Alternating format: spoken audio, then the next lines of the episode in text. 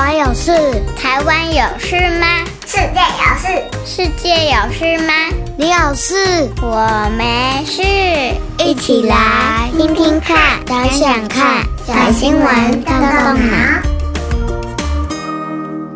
Hello，小朋友们，大家好，我是崔斯坦叔叔。你曾经做过最困难的事情是什么呢？而为了达成一个目标，你会愿意尝试多少次不放弃呢？今天的新闻主角，他不但达成了自己的目标，还不断推进自己所保持的成功记录哦。就让我们一起来收听小新闻，动动脑，看看发生了什么事。成功挑战二十六次登顶记录的登山家雪巴人瑞塔，今天的新闻事件要带大家到全世界最高的山圣母峰。圣母峰是喜马拉雅山的主峰，它位于亚洲的两个国家之间，一边是中国，另外一边则是尼泊尔，高度有海拔八千八百四十八点八六公尺，相较于台湾最高峰玉山的三千九百五十二公尺，足足高出了二点三倍之多。你能想象在这样的高山上是怎么样的环境吗？现在就闭上眼睛，让崔斯坦叔叔描述给你听哦。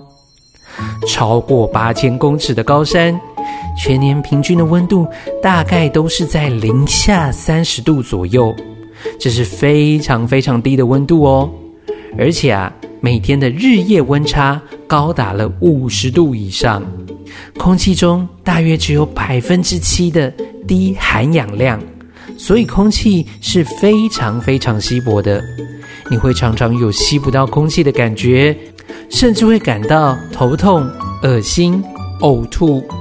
这么严苛的环境，因此也被称作为世界的第三极。圣母峰作为全世界最具挑战性的一座山，成为很多登山爱好者毕生追求的梦想，希望在有生之年能够成功的登顶。不过，这可不是很容易就能够达成的目标哦。上一段讲到非常严苛的登山气候，其实就是最大的挑战。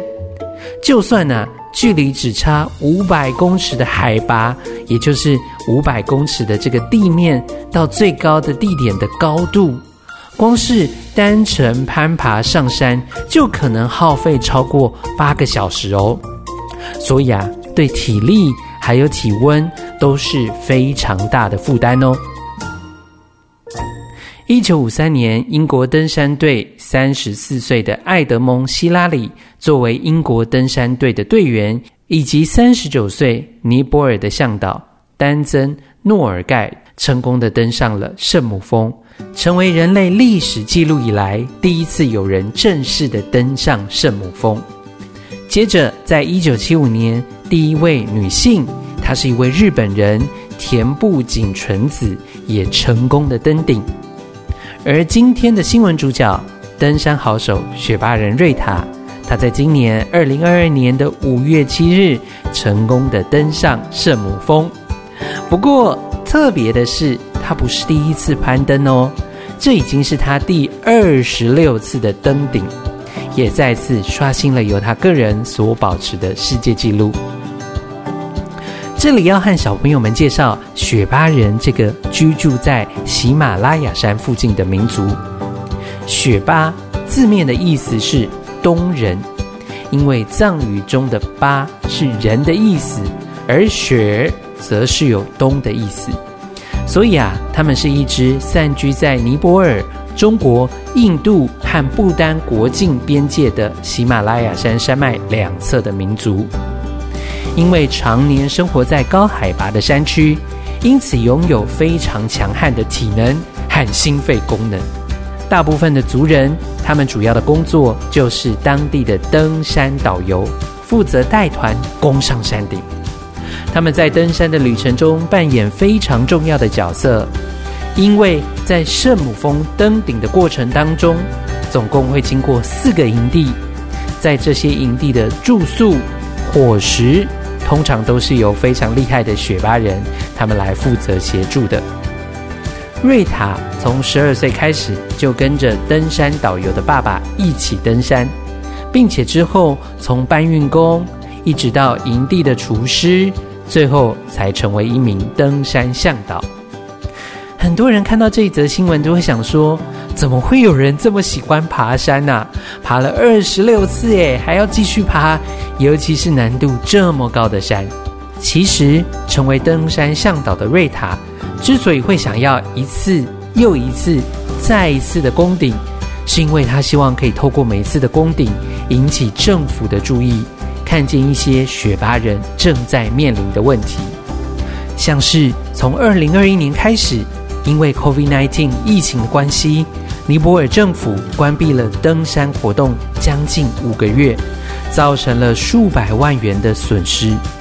当地约二十万名仰赖登山客和观光客为生的雪巴人、导游和搬运工都没有了工作，生计出现非常大的问题。另外，像是带团的雪巴人，薪水遭到中介乱抽成。或者是因为登山而产生的职业伤害等等的问题，瑞巴都希望能够透过自己的登顶为同胞发声，尽一份心力，让尼泊尔政府可以重视雪巴人，并且透过政策解决问题。听完了今天的新闻，你有没有和崔斯坦叔叔一样觉得登上圣母峰二十六次的雪巴人瑞塔真是太厉害了？想到上个周末啊，我带着我们家两个小朋友一起到在台北近郊的军舰岩爬山。当然，这个高度呢是跟圣母峰完全没有办法相比的。其实它就只是一个小丘陵而已，所以要爬上去并不是非常的困难。但是在这个爬山的过程当中，我们全家人一起享受了家庭的时光。挑战成功的时候，更是有非常大的喜悦。每一趟爬山的行程，我相信除了不断的创造记录，或者是达成自己心中的目标之外，更重要的是享受在沿途当中的美景。接下来，崔斯坦叔叔有三个动动脑小问题，邀请小朋友们一起来动动脑，想想看哦。第一个问题，你有和爸爸妈妈爬过山吗？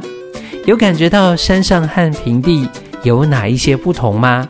不论是从你自己身体的感受，或者是放眼望去山顶的景色，是不是都和平地非常的不一样呢？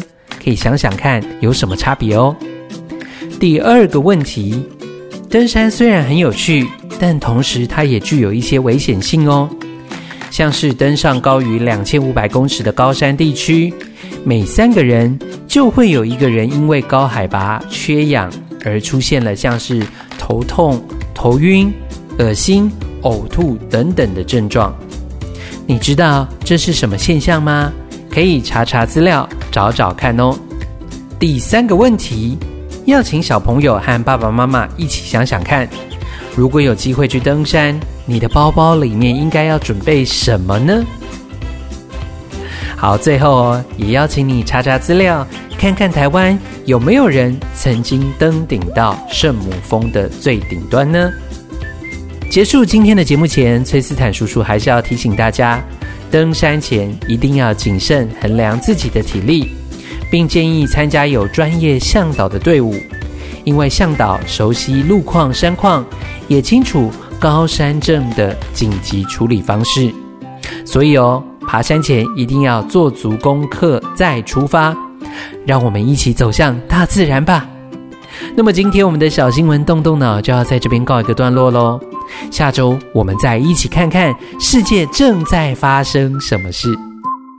这周我们的社团会有登山相关的资讯补充，也欢迎小朋友们到社团跟我们分享你们全家喜欢爬山的地方。别忘记请爸爸妈妈按一个五星赞，鼓励一下我们的小小动脑团队。拜拜，我们下周再见。